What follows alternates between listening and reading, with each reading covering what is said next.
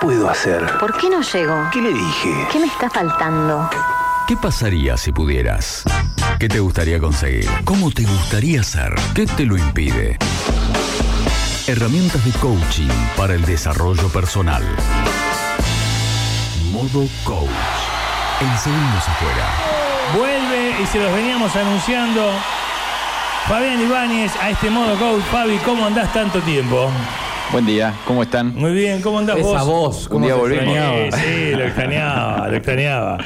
Muchas gracias. Muchas ¿Cómo gracias. estás? ¿Cómo andás? sí, se, se extrañaba, les comentaba hace un rato que estuvo, estuvo muy, entrete- muy entretenido, eh, una linda manera de comunicar, de llegar a las personas, así que estuvo muy bueno. Contento. Y bueno, y después pasó eso también, de, en este impasse eh, hubo gente que, que preguntaba si se volvía, si no, si, ya- si había sido solamente una etapa, pero buenísimo, así que muy contento, eh, así que con energías renovadas. Está muy bien, nosotros también han pasado cosas y, y bueno, de alguna forma hemos ido incorporando todo esto que vos fuiste sumando eh, jueves a jueves en el aire y, y ahora con ganas de más, con ganas de llevar a la vida cotidiana estas herramientas. Hoy nos preguntábamos temprano algunas cosas que tenían que ver con entrevistas laborales, con reuniones importantes y hablábamos algo del lenguaje corporal. Claro, porque el, el coach ontológico, digamos, habla del estudio del lenguaje. Vos podés coachar con el lenguaje, pero creemos que hay otros tipos de lenguaje que no son del habla y son el corporal. Cómo, cómo acomodarme en una entrevista con respecto a una charla. Si el cuerpo habla por mí, en muchos casos, que creo que debe tener alguna explicación, ¿no? Eh, sí, el cuerpo habla mucho más de lo que creemos. Eh, a, ver, ¿qué se les ocurre a ustedes? ¿Cómo se les ocurre que, que está conformado nuestro lenguaje?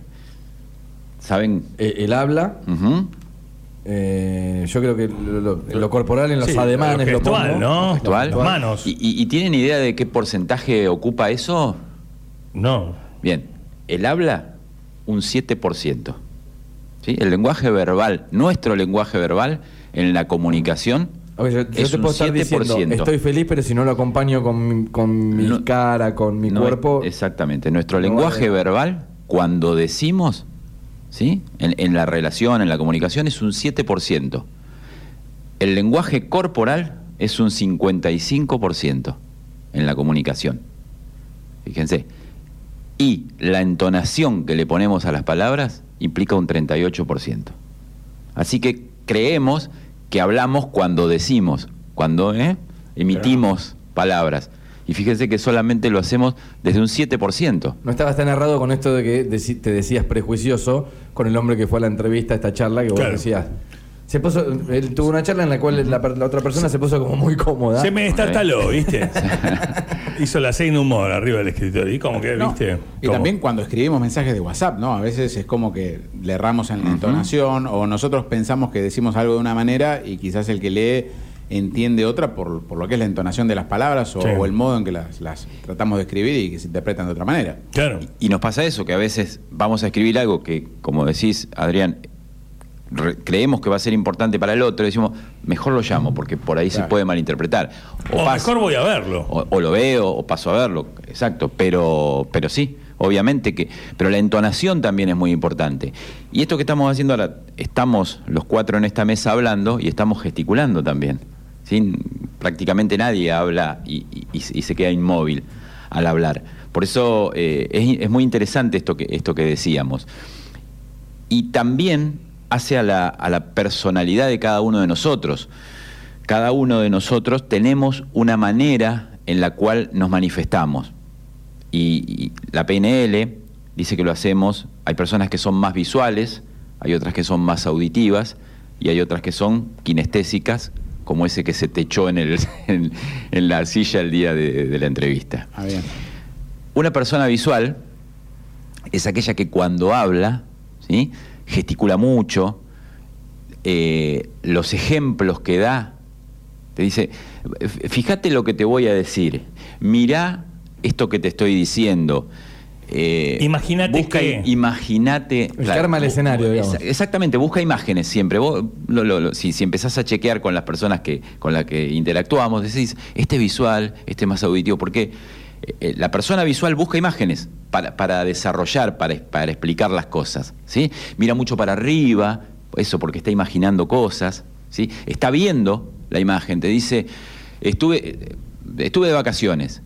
¿Dónde fuiste? Y te cuenta, no sé, fue a la nieve. Y vos vas a ver que esa persona, la que es visual, está siempre mirando para arriba, porque estás buscando esas imágenes que tiene en su cabeza y te las trae. Claro. La persona que es auditiva es aquella persona que hace mucho hincapié en lo que escucha. Y cuando se refiere a algo, van a estar hablando acá en la mesa de laburo y si alguno de ustedes es más auditivo que el otro, te va a decir, vos me dijiste, fíjate que en tal horario hace mucho hincapié en las palabras, escucha, retiene mucho. Y también es a las ¿Es- características... ¿Es una condición natural? Sí, todos la O sea, tenemos. venimos al mundo con esa condición prevaleciendo una sobre otra. Sí, claro, algunos tenemos más, tenemos una o dos de esas también, ¿sí? Eh, pero hay una que es muy, muy característica. Claro. Eh, es, es mucho más tranquila, la persona, la persona auditiva es más tranquila. ¿sí? La visual, yo me considero vis- visual y soy así, más gesticulador, este, pero bueno, tenés esa, esa persona que, que es distinta, vos decís, este es más tranqui. Y si te pones a, analizarlo un poquito en detalle, es eso. Eh, te das cuenta que se maneja mucho más por lo que escucha, habla menos, es más pausado. Los, auditi lo- los visuales somos como un poco más enérgicos, más al hablar. Y después tenés el kinestésico, el que, qué laburo, se echa, se pone de una manera distinta. Está, no es ni malo ni bueno, ¿eh? son características. Es más pachorra, el pachorra, ¿viste? Es, es- es eso, es más... Eso, es- eso es un juicio. Es- no, es una manera de verlo, es, es así, es más, más tranquilo, más, eh, más pesado, más eh, se maneja de otra Caden- manera. cadencioso. Más cadencioso, cansino. más cansino, exactamente. Eh, y, y vos lo vas viendo. Después van, esto, después de esta charla seguramente eso queda. Empezamos a mirar a las Es que personas. Me quedé pensando cuando decías el porcentaje que ocupaba cada una de las cosas, que me ha pasado que estoy charlando con una persona y que no mira hacia arriba porque está imaginando lo que me está contando, sino que mira hacia un costado porque está pensando en otra cosa de lo que me está diciendo o no está presente en la charla. Ahí o sea, en- los ojos también como que hablan. Los ojos hablan más que la boca. Eh, hasta cuando nos sacamos una foto. Ahora que está tan de moda la selfie. ¿Vieron? La sonrisa selfie no es la misma que la sonrisa auténtica. No. La sonrisa selfie es, es la mueca, ¿eh? Pero los es, como, ojos es como un rictus. es un rictus, es una mueca, eso. Ahora, cuando nos reímos, nos reímos con los ojos, no solamente con la boca. Pues se nos achinan los ojos, se- se- se- ¿sí? No es lo mismo, una selfie es la mueca y los ojos, si vos te fijás, los ojos quedan iguales. Pero, pero cuando nos estamos riendo, nos la estamos pasando bien con amigos, eh, se nos achinan los ojos, lloramos de risa. Los ojos dicen muchísimo. La vista, cuando miramos a alguien, por eso cuando hablamos miramos a alguien a los ojos. Y esto que decías vos, Raúl, que dijiste, que diste el ejemplo, eh, los ojos dicen tanto. A ver, eh, la, la expresión, las expresiones verbales son sociales, ¿sí? No todas las sociedades dicen lo mismo, eh, tienen distintas maneras de comunicarse. Ahora, las expresiones en el rostro son universales. No se puede eh, evitar. Por eso, y ahora que estamos en campaña política, van a fijarse que muy pocas veces hay políticos que se someten a una cámara muy de frente a hablarle. Cuando le dicen hablale a la cámara, tratan de no hacerlo. Porque puede haber alguien que te interprete para dónde querés ir. Muchas veces decimos que sí a algo y lo estamos negando. Claro. ¿no? Con la cabeza negamos. Ahora con el barbijo están ahí. algunos se pueden así, Bueno. eh, anteojos y barbijo, listo. no los ven. Pasamontaña de barbijo. Claro, y el barbijo claro. te hace mirar mucho más a los ojos. Eh, esto que decías, Raúl, lo, lo traigo de vuelta. Cuando uno, eh, esto es universal, cuando uno mira, eh, cuando estás hablando con la persona y mirás arriba con tus ojos, arriba a la derecha, estás creando imágenes.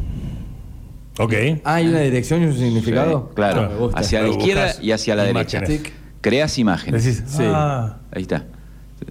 Eh, y, vos- y aunque lo quieras evitar, aunque lo quieras evitar, no te sale, no lo puedes hacer. Es así. Nuestro cerebro hace eso. claro. ¿Sí? ¿Y Instintivamente. si va para la izquierda? Si va para la izquierda, recuerda. A la derecha, arriba a la derecha, crea imágenes. A las crea. Arriba a la derecha, crea imágenes. Arriba a la izquierda, recuerda. Recuerda Ahí. Ah, Algo vivido. viaje, algo vivido. Al medio, a la derecha crea sonidos. Sí. Al medio, a la izquierda recuerda sonidos, una canción, esas cosas. ¿sí? Cuando vos querés crear un sonido, y ya te digo, no, no nos damos cuenta, ¿eh? no, nos pasa. Claro. Y después la otra, la que es, la que lo, lo- lo vemos mucho esto. Aba- abajo. Mirada hacia abajo. mirada hacia abajo, A la derecha. a la derecha, recuerda momentos, ¿sí? Con- conectás con, con las emociones. Abajo, a la izquierda, es la voz de la conciencia, ¿sí? Es cuando nos metemos en nosotros mismos. ¿m?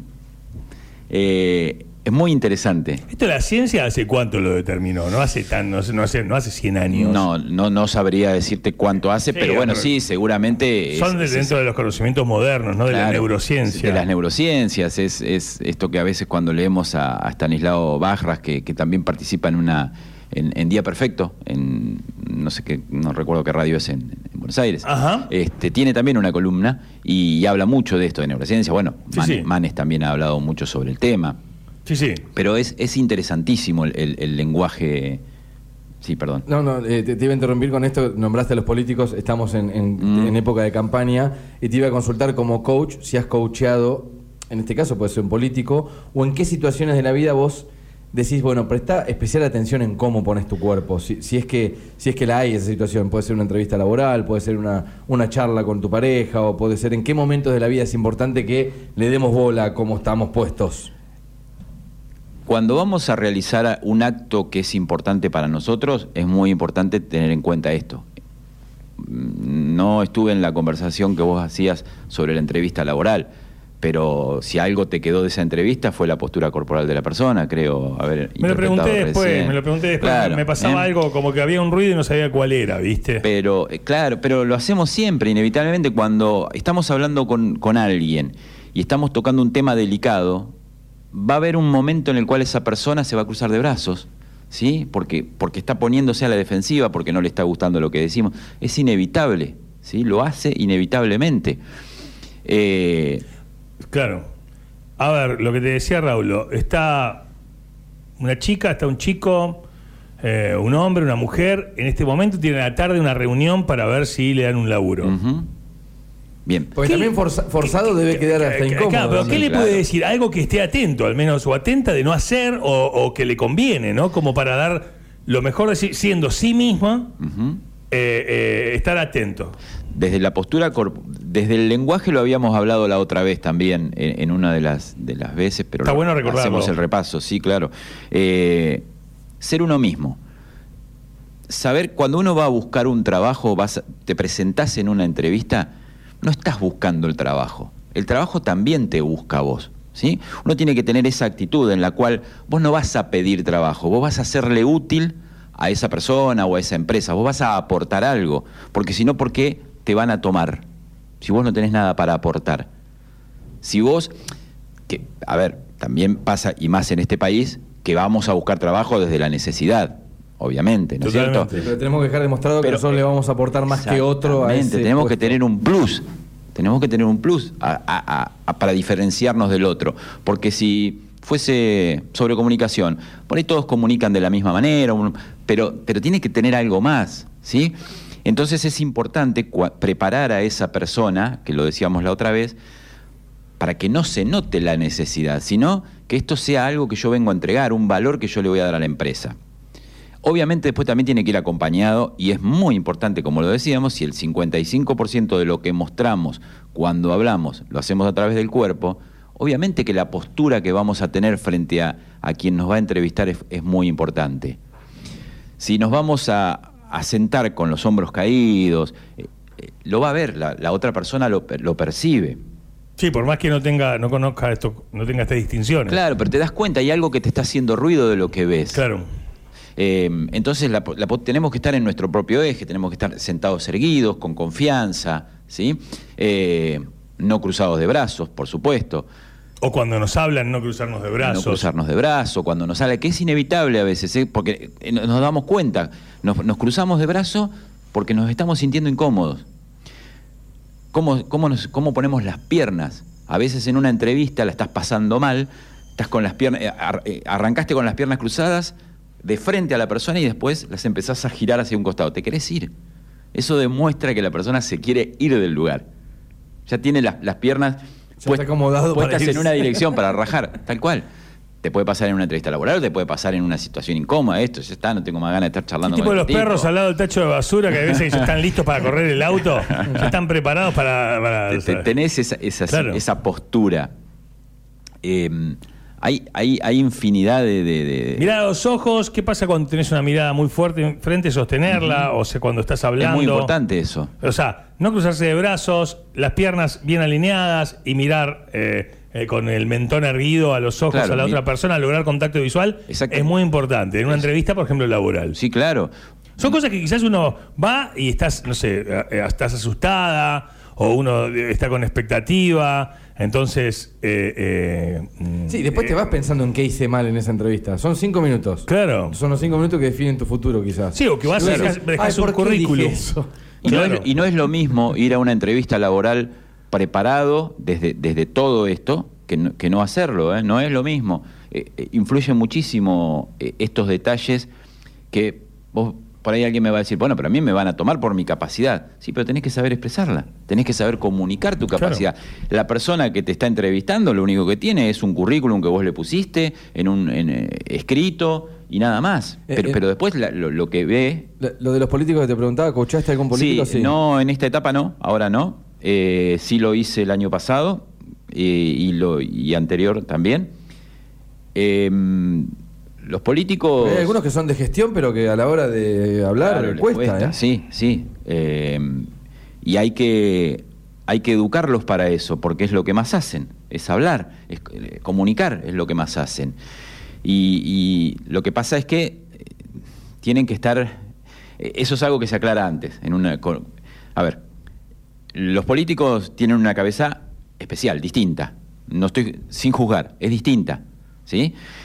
Entonces, eh, ya por su, por su- por la impronta que tienen, su, ego es más alto eh, o está más puesto de manifiesto que en otras personas. Entonces, lo primero que tenés que, hablar con esa persona es si te va a escuchar lo que le vas a decir.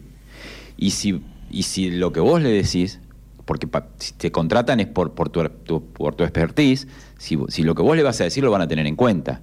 Si se va a enojar, si, va, si se va a ofender, si va a hacer lo que quiere, es muy difícil. Entonces, eso es lo primero que hay que poner en claro. Si vamos a jugar con estas reglas. ¿sí? Y a partir de ahí, bueno, es ir corrigiendo determinadas cosas. ¿Por qué se ponen a veces los atriles? Porque no saben dónde poner las manos. Claro. Y es muy importante también, hay un gesto que, que a veces es muy habitual, pero que se hace, que se ponen a hablar y, que, bueno, no, no se vea, estamos haciendo radio, pero Sí, es se este juntan gesto, los pulgares y los índices. eh, Exactamente. sí. Claro. y, y vemos lo que, lo que significa esto. Claro, que es Sí, una sí. seña que muchas veces Es la, se utiliza para la vagina. Exactamente. Claro. Y, y queda horrible. Y se hace mucho porque no saben dónde poner la mano y se termina juntando la mano. Y, y- y vos sabés que cuando, hasta la persona que no lo sabe de esto, cuando lo ve, le llama muchísimo la atención. Claro. No sabe por qué, pero te llama la Claro, atención. te llama Claro. la atención. Y si hay algo que, que te llama la atención, eh, esto, eh, como cuando vos mirás un cuadro y te dicen, si en un cuadro hay algo que te llama la atención, eso está haciendo ruido ahí. Eso es lo que mm, está mal definido. Claro. Lo mismo pasa en una conversación. Si vos, cuando conversás con alguien, hay algo en sus movimientos que te llama mucho la atención, eh, fíjate cómo lo corregís. Eh, Fabián Ibáñez está de vuelta. Bueno, nuevo enfoque consultora, lo buscas en redes, en Instagram. Coach ontológico nos va a estar acompañando este eh, segunda mitad del año. A ver, tenemos entonces, somos o auditivos, o visuales, o, O kinestésicos. De, realmente, eh, de esa manera podemos definirnos y podemos entender que el otro, suponete cuando está medio pachorra escuchándome, no es que mm, eh, tiene un problema conmigo, sino que naturalmente es kinestésico. Puede ser su característica, ah, puede ser, en es- puede ser que esté transitando un momento, a veces estás apesadumbrado por algo Claro. y no necesariamente sos kinestésico, la estás pasando mal, estás mal y bueno, no tenés esa vitalidad que puede tener un tipo visual. Que, que no sé si es vitalidad, es, es esto, es, es- es más enérgico al hablar y demás. Pero bueno, hay muchas personas eh, que, que tenemos. No es ni bueno ni malo, es una característica. Esto se cambia de a poquito. con el, hablamos, el 7% es lo que decimos y cómo es el resto de El los lenguaje porcentajes. verbal, lo que decimos en, en la comunicación, implica un 7%. Lo que manifestamos de manera corporal implica un 55% y la entonación que le damos a las palabras es un 38% de este 100% que implica la comunicación. Los jueves venía siempre a cenar a, mi casa en Turdera cuando yo era muy chico. eh, mi tío Julio César, hermano mayor de mi papá, que era un tío solterón que nos visitaba los jueves. eh, los domingos que corría Reutemann podía venir también, pero eh, siempre nos traía o bananitas dolcas o chocolatines y cuando él se ausentaba un tiempo, venía con una caja de chocolatines de los chiquititos para mis hermanas y para mí. Nosotros, eh, mi vieja amasaba pizza, hacía pizza, era una tradición familiar. Los jueves venía el tío Julio tío Julio. César. Eh, te recibimos nuevamente en nuestra mesa y si bien no te estamos pidiendo alimentos, pensá que venía Natalia Jardino, nutricionista, nos traía cositas para comer. Opa. Eh, sí, Mira el mangazo. Impresionante. Esto lo estudió, eh, esto lo preparó. Esta es la, la arquitectura de y acá, la, de es la donde, charla. y acá es donde le junto las manos y le digo, Fabián Ibáñez, hay un cierre con una historia. Para- juntarla- ah, hay un cierre con una historia para nosotros en el día de hoy. Bueno, la ajustás hacia arriba esta vez. Sí, Como Este- si fuese un ruego. Y, y si no tengo un cierre, estoy fallando ya, ¿no es cierto? Pero no tiene, no está directamente relacionado a esto del, lenguaje y de lo que decimos, sino también a veces lo que hacemos con estas cosas. Hay había un, hombre que salía, que llevaba a su hijo al colegio todas las mañanas, eh, hacía siempre el mismo recorrido, salía de- desde mitad de, de su cuadra, de donde estaba el edificio, doblaba en la esquina y había un encargado de edificio que estaba siempre lavando la vereda a esa hora. La persona que iba con su hijo, buen día, ¿cómo le va? El tipo, el encargado de edificio seguía, la primera vez no lo saludó, el segundo día lo mismo, el papá pasa, lo saluda, el tipo nada, sigue en su tarea, el tercer día lo mismo, y bueno, el cuarto día el nene lo para al padre y le dice, papá, no sé para qué estás saludando a este tipo que, que nunca te saluda. Que, o sea, vos todos los días vas, le decís buen día, el tipo sigue con su tarea. Y el padre le dice al hijo en ese momento, no importa lo que él haga, hijo, yo, a mí me importa lo que yo haga. Y lo que yo hago es saludar a la persona. No me importa cómo fue su día, qué le ha pasado, pero yo voy a seguir saludándolo siempre. ¿Qué quiere decir esto? Los actos que tenemos, que, tenemos todos. No importa lo que haga el otro. Lo importante es lo que yo hago en mi día. Eso no nos tiene que, lo que haga el otro no tiene que condicionarnos la manera en la, que nos relacionamos. Nosotros somos de una manera determinada y nos vamos a relacionar siempre de la misma manera con, esa, con las personas. No importa lo que recibamos. Fabián Ibáñez ha pasado por el aire K2. ¡Bravísimo! El modo coach está de vuelta in the house.